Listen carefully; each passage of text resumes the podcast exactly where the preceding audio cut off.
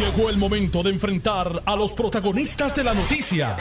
Esto es el podcast de En Caliente con Carmen Jovet. Buenas tardes, gracias por sintonizarnos. Soy Carmen Jovet y les acompaño hasta las 4 de la tarde. Este programa es para ustedes. Donde quiera que se encuentren, me pueden escuchar por el 630 y su poderosa cadena y por el 94.3 FM simultáneamente en ambas bandas. Gracias por sintonizarlo y gracias a Dios que es viernes. Viernes de reunión con amigos y familiares, aunque de manera virtual, porque yo me voy a cuidar y seguir cuidándome. Eh, viernes de viernes de renovación. Ayer me decía el alcalde de Isabela que está hospitalizado, era 18 días, eh, consecuencia del COVID, una interesante entrevista me decía, es que estoy feo, mañana voy a estar bonito. Y era que se iba a cortar el pelo y a rasurarse. Eso le hace sentir a la gente bien, hágalo. Y viernes de reflexión. Los errores que cometió esta semana, pues no los vuelva a cometer, es innecesario. Así que estamos en vivo y comienzo con mi primera entrevistada, la directora ejecutiva de la Asociación de eh, Educación Privada, Escuelas Privadas, la amiga Wanda Ayala. Buenas tardes, Wanda. Buenas tardes, Wanda, a ti, eh, discúlpame, Carmen, a ti, a toda tu radio audiencia en la tarde de hoy. Bueno, te, te llamo, ¿verdad? Porque hoy fue noticia de primera plana que se, se reportaron los primeros contagios de COVID en colegios privados, precisamente la misma semana en que comenzaron este, las clases presenciales.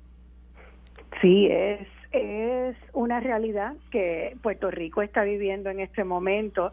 Los contagios, pues, ya todos sabemos cómo van subiendo y por eso es que recabamos de la responsabilidad ciudadana.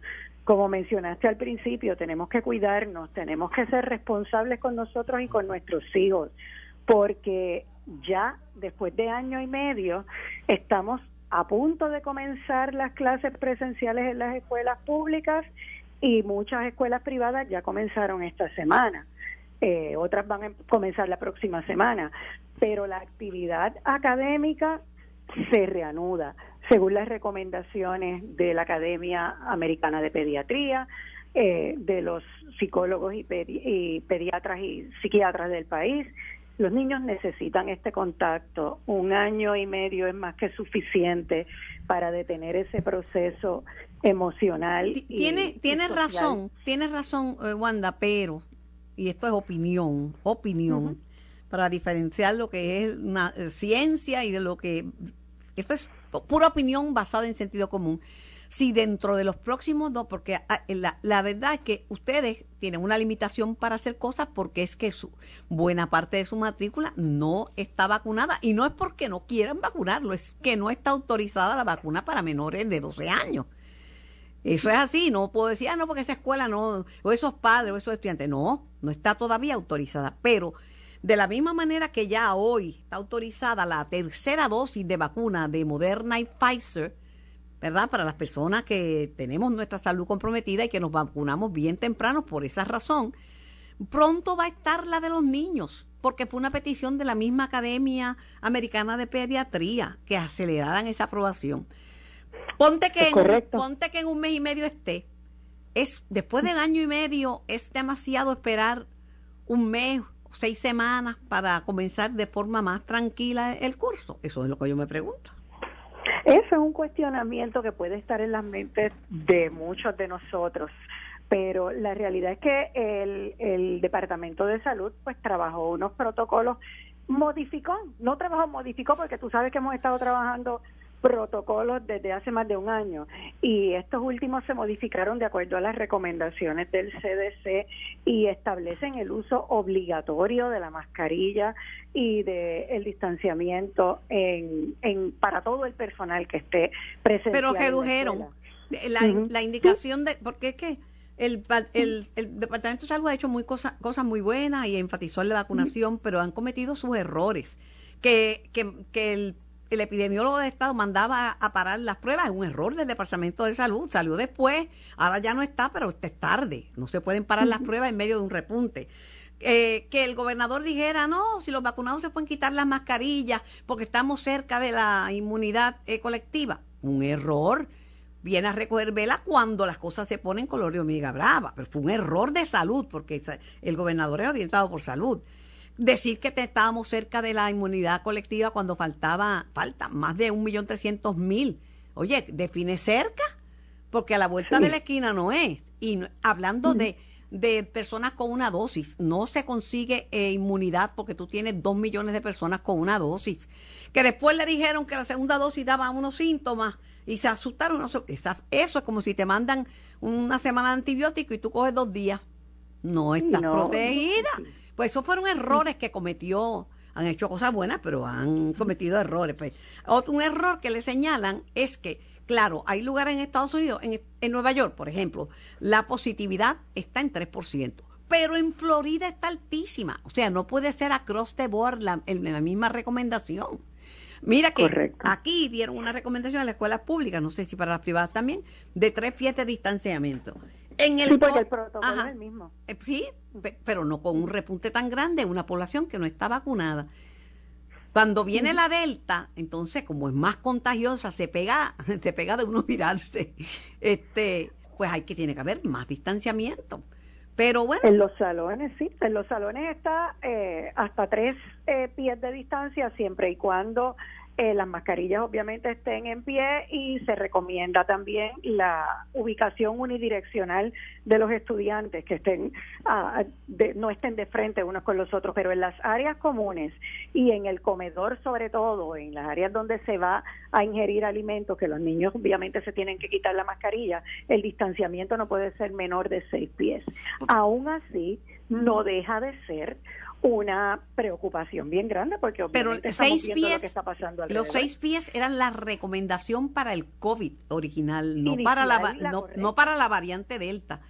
Eh, pero, mira, esa es la recomendación. No, lo que yo te digo es que no puede ser across the board, porque si en el oeste las cosas están que hay municipios con 30% de positividad, pero cañasco, no es lo mismo que municipios que tengan un un 5, es lo mismo. Y en ese aspecto, los colegios privados, sobre todo, dentro de su independencia, tienen la prerrogativa de poder eh, establecer medidas más restrictivas para la protección del personal. Esa es la ventaja. Que tienen allí. Esa es la ventaja que tú tienes, que tú no puedes hacer menos que lo que te pide eh, salud, pero puedes hacer más puedes hacer y hay escuelas que están solicitando más pruebas porque aunque el protocolo establece pruebas aleatorias exclusivamente cuando el Departamento de Salud lo solicite por el por las razones que sean dentro del rastreo de contactos del área hay muchos colegios que están solicitando seguro no no claro. de todo su personal antes de comenzar. Seguro pero y ninguna medida está de más. No está de más. Este ayer eh, yo tengo mi sobrino que eh, que acude a la Academia San Jorge de Santurce eh, pues las clases fueron eh, suspendidas de forma presencial, están virtual, porque el, el mismo día del comienzo, mira tú, el lunes se detectó una persona eh, positiva, que no han dicho si fue un alumno o fue un maestro, este, pero se reportó una persona este, y de hecho, cuando tengas un reporte de un caso positivo, el Departamento de Salud, a través de sus epidemiólogos, es quien entra en función para el rastreo y la toma de decisiones en conjunto con la escuela de qué es lo que hay que cerrar, porque tampoco, o sea, si tenemos un caso positivo no tenemos que salir corriendo a cerrar la escuela. Pero la escuela la escuela tomó la decisión de cerrar. Pero exacto. Fueron proactivos en ese sentido. su prerrogativa, correcto, y eso está perfecto, porque al nivel de, institución, lo que tú estás buscando es proteger la salud y la seguridad de todas las personas definitivamente. dentro del plantel.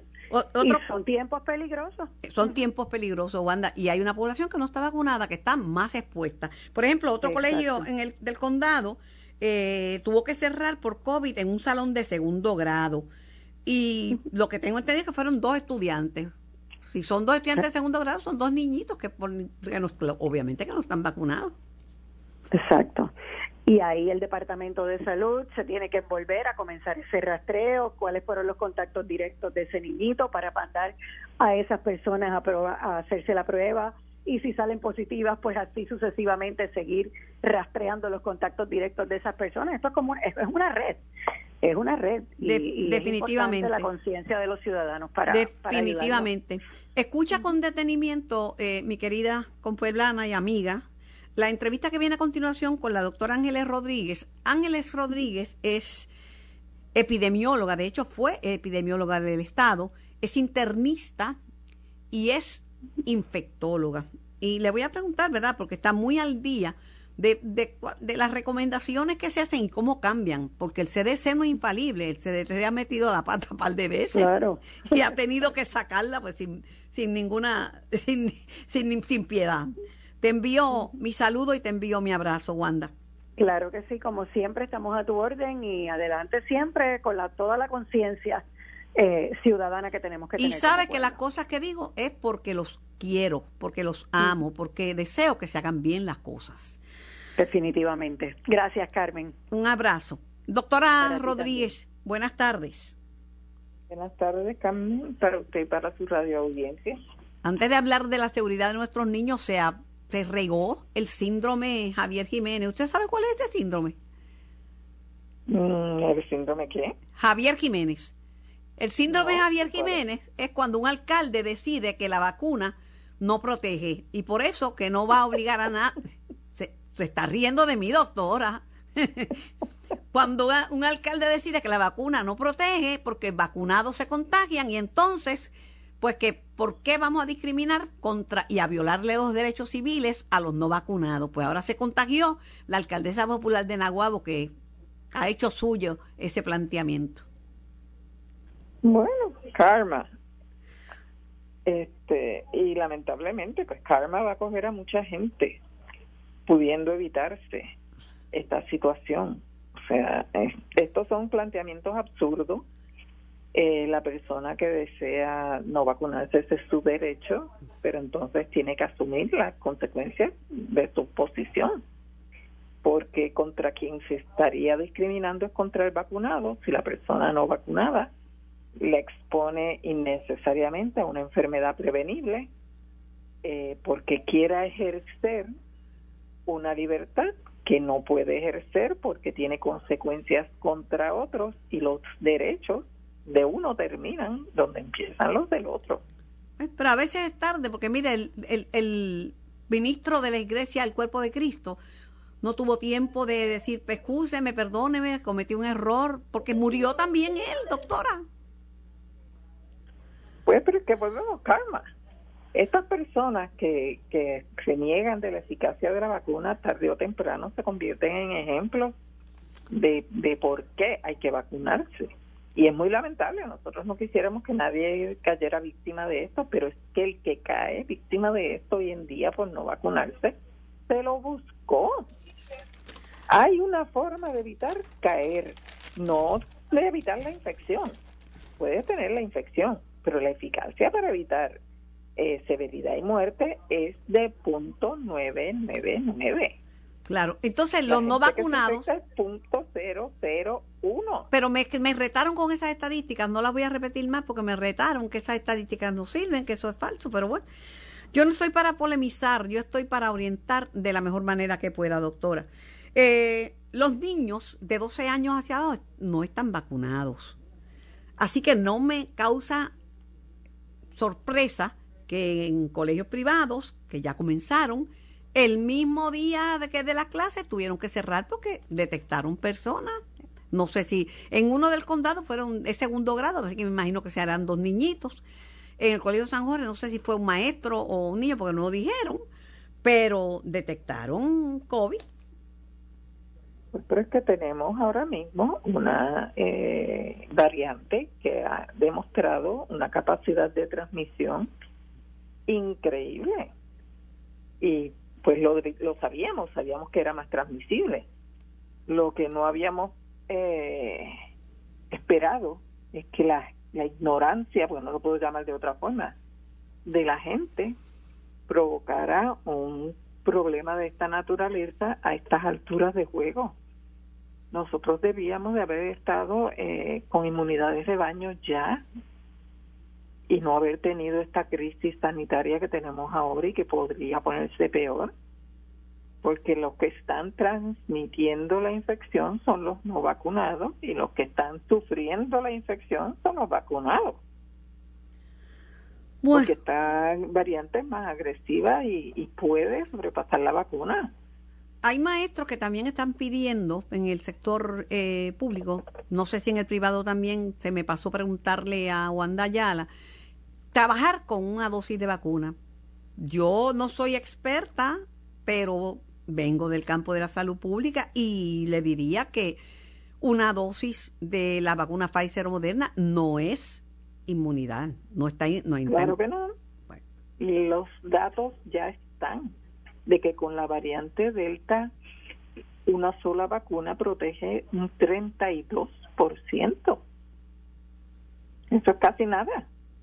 Entonces usted no puede estar eh, compartiendo con niños que no se pueden vacunar cuando usted no tiene eh, una inmunidad adecuada. Hay que comprender, mi querida eh, y respetada amiga Ángeles Rodríguez, que Delta es COVID agrandado, como los combos de los de los de fast food.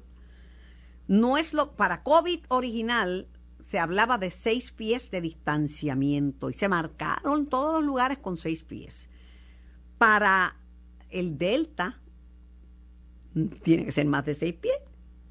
Los niños solamente tienen un distanciamiento de tres pies. Claro que tienen mascarilla, y tienen, pero pero la, es bien contagiosa. Bueno, le digo, estos contagios en la escuela privada fue el mismo día que comenzaron las clases. Lo triste de esto es que ya los profesionales de la salud estamos cansados.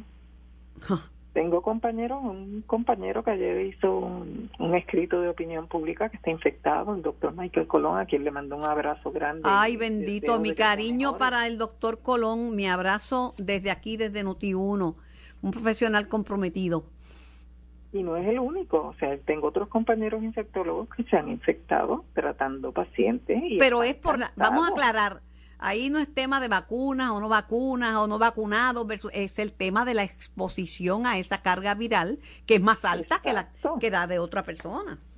Exacto, o sea, ellos no se pueden proteger con una vacuna o con una mascarilla, se tienen que vestir cada vez que van a ver un paciente, hay que ponerse 40 este, capas de ropa estar bregando con el paciente a veces por una hora o más con toda esa ropa encima para salir para ver otro paciente te tienes que volver a cambiar eh, es una cosa de pesadilla los profesionales de la salud ya estamos cansados y lo más que nos molesta es que nos estén que después de hacer todas estas cosas para tratar de que el paciente esté bien nos lleguen pacientes patas arriba porque no les dio la gana de vacunarse.